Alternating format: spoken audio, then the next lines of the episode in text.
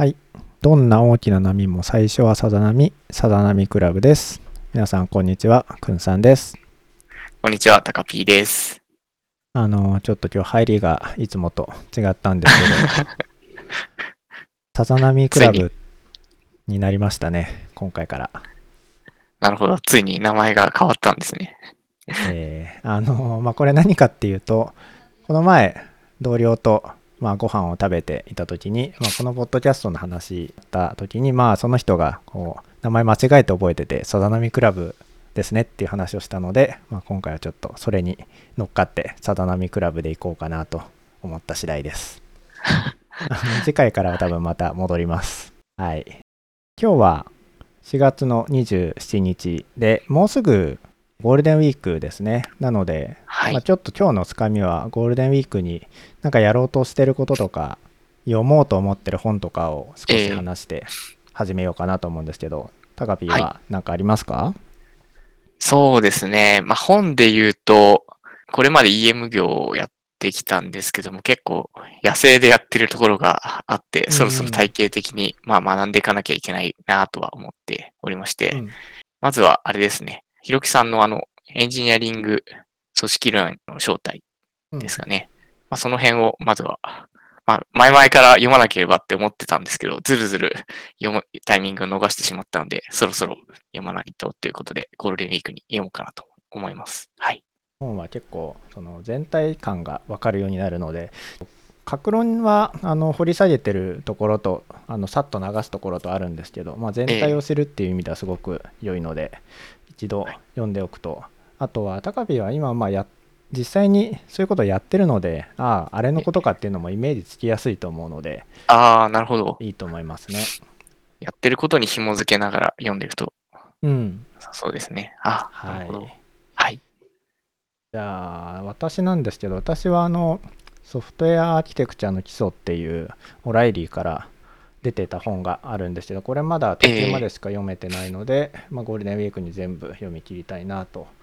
思ってます。こはい。れは鳥の絵のやつですよね。鳥はいはいはい。はい。あの島田さんっていう知人の方が翻訳されたので、ええまあ、それもあってゴールデンウィークに読む予定です。はい。はい。またね、ゴールデンウィーク明けのポッドキャストでも読んだ本どうだったみたいな話ができたらいいかなと思うので、まあ、そういう回もやっていきましょはい。う。はい。じゃあ、とつかみはそれぐらいで今日のトピックなんですけど、まあ、一応それぞれ持ってきたんですけど、ちょっと時間に合わせて片っぽだけにしようかするかどうかって感じだと思うので、今日も最初はタカピーの方からいきますか？はい。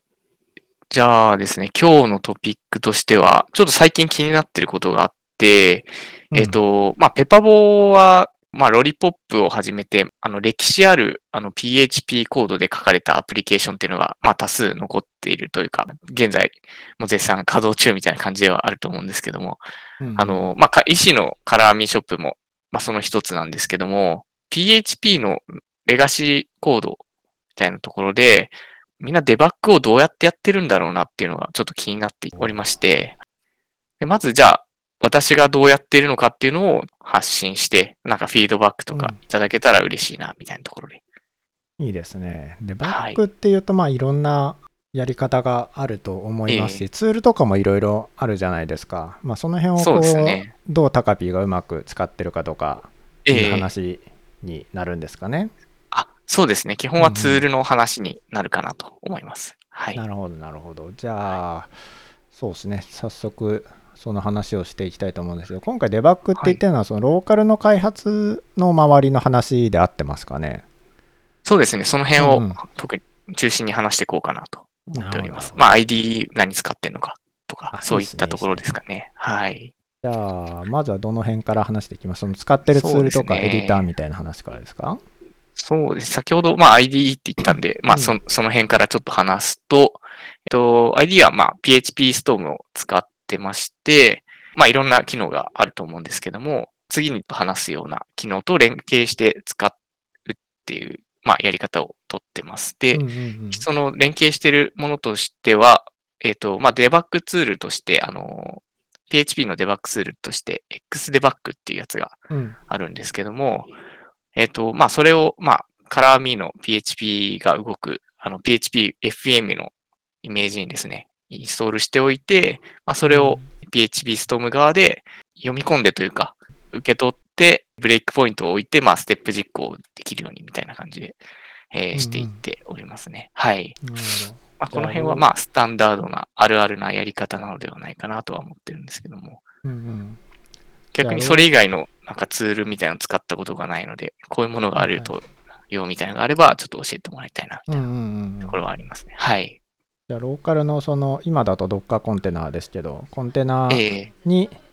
PHP ストームのデバッカーから XDebug ええにアタッチして中身を見るみたいなことをやってるって感じなんですかね。そうですね。うんうんええなるほどなるほど。まあ古いコードだとテストがないようなコードがまだまだ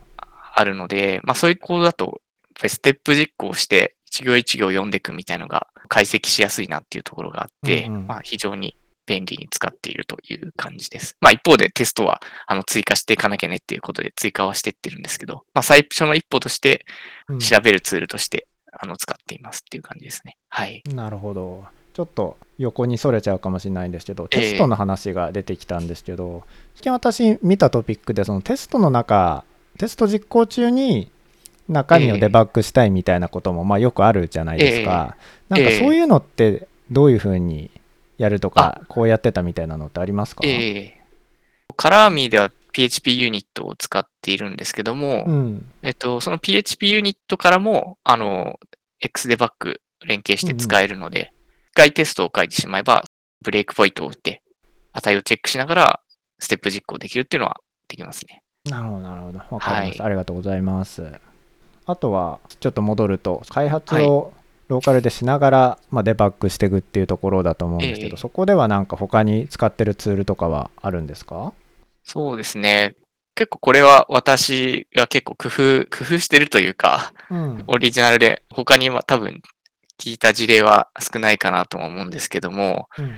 まあ、よくセキュリティ診断で使うバープスイートっていうクエストをこう中継して改ざんできるようなツールがあるんですけども、うんまあ、例えばどういった時に使うかっていうと、クエストボディでえー一部、まあ、パラメータにこう、XSS のの脆弱性を攻撃するようなあのリクエストを送りたい場合ですね、まあ、ブラウザ側で一度正常なリクエストを送って、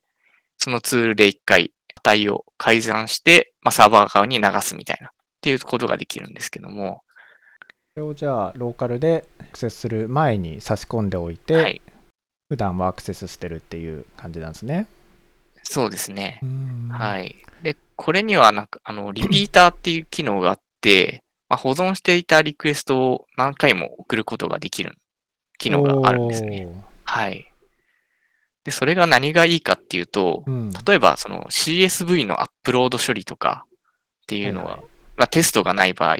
あの、うん画面からこう、いちいち、あの、CSV をアップロードしてみたいなうんあ、の、作業をしなきゃいけないので、その動かすたびに、あの、プロードするっていう作業が必要になってくるんですよね。それが一回リピーターで保存しておくと、まあ、何度でも実行できるので、保存していた機能から、えーリクエストを送って実行するみたいな形で、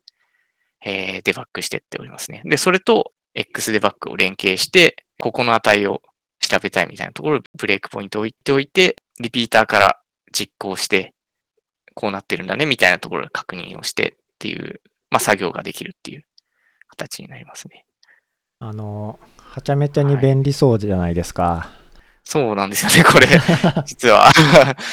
特にカラーミのようなものだと便利なので、うんうんうんはい。ぜひ使ってみたいという方は、あの、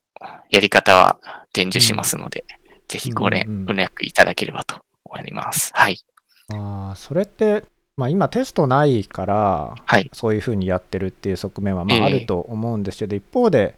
レコードしたものって、ほぼほぼその HTTP をのを経由したテストケースってことなんですよね、おそらくは。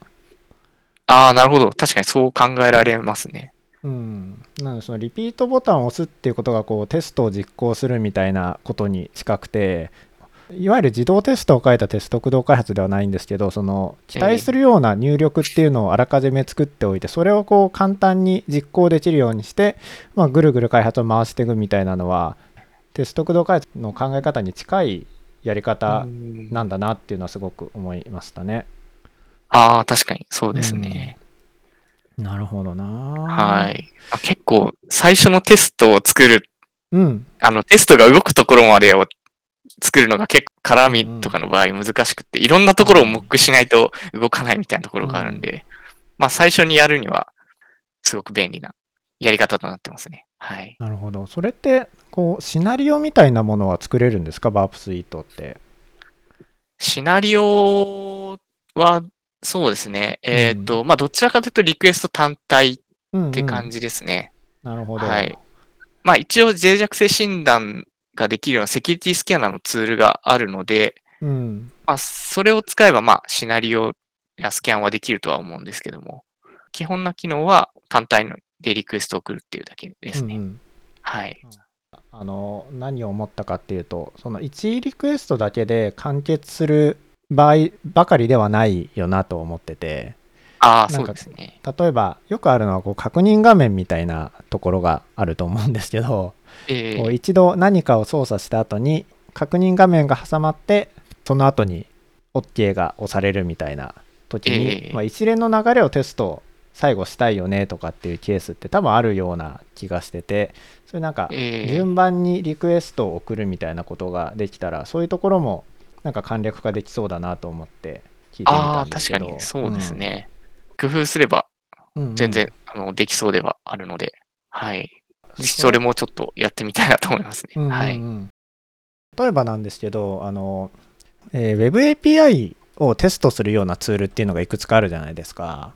ええー代表的なの何でしたっけ？ちょっと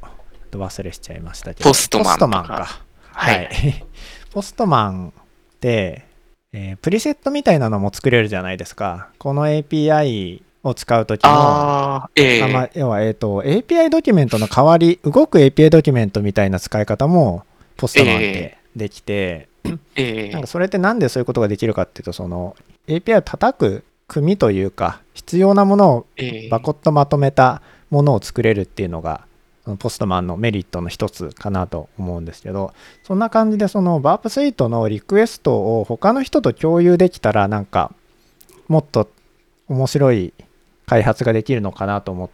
たんですけど、そういうことってできるんですか？なるほど。そうですね。私が使ってるのは、無償版で、その設定とかが保存できないんですね。で、なのでな、プロ、プロ、プロフェッショナルとかだったらもしかしたらできるかもしれないですね。うんうんうんええそういうその保存するみたいな機能は少なくとも今使ってるバージョンではないって感じなんですね。そうですね。うんうんええなるほどなるほどいやなんかそれできると例えば今開発中の機能でええここが動かないんだけどみたいな時にあの再現するリクエストはこれですみたいなのが渡せるとすごくあ手間が省けそうだなというのは思ったんですよね。あ、なるほど、なるほど。なんかその再現するのがやっぱ大変じゃないですか。で今っておそらくはそのペアプロとかあの動かないんですけどって言った時何が起こるかっていうと大体ペアプロが起こると思うんですよね。ええわかんない時に。まあ、それは一つのいいやり方ではあるんですけど、ええまあ、リモートでやったりとか、あとは、まあ、日をまたぐようなケースがないとは言い切れないんで、昨日ここが動かなかったみたいなのが残しておけると、なおいいというか、面白そうだなと思ったん。ですよね。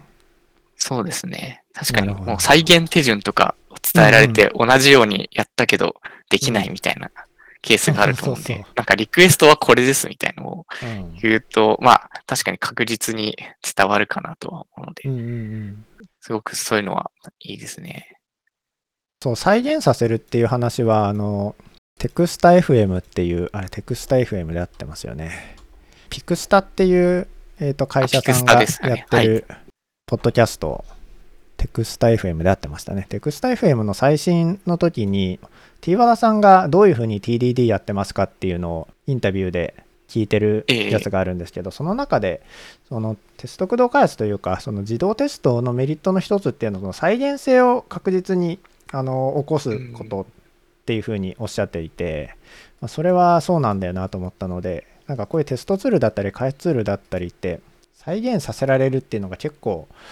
大事なことなんだよなと思ってそういうことところまでできると面白いツールだなというふうにはうん思いますね。なるほど、なるほど。うん確かに。なんかもっと特化したようなうんうん。ツールとかもあるかもしれないですね。なんか今、バープツイートでやってますけど。うんうんうんううん。ん。ちょっとその辺とかも、もしうん知っている方がいれば、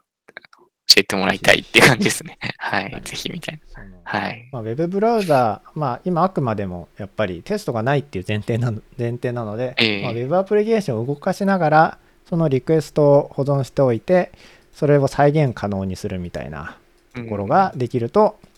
良さそうですね。そうですね。うんはい。なるほど、わかりました。他にはなんか PHP のデバッグとか開発関連でこのタイミングで一緒に話しときたいみたいなトピックあります？ああ、そうですね。まあ結構いろいろあるので、うん どうしようかな。ちょっと長くなりそうなんで、はい。ネタ、これはというネタをちょっと持はいって話しましょう。そうですね。うんうんちょっとシリーズ化みたいにしたいですね。いいですね。はいはい。はい。じゃあ、どうしようかな。時間もちょうどいい感じなので、今日はこれで終わろうかなと思います。はい。はい。えー今日はタカピーの PHP の開発とデバッグの話をいろいろ聞けて楽しかったです。この番組へのご意見ご感想、話してほしいトピックなどありましたら、 Slack の H173 人並みチャンネルまでお願いします。それでは今回もありがとうございました。ありがとうございました。バイバイ。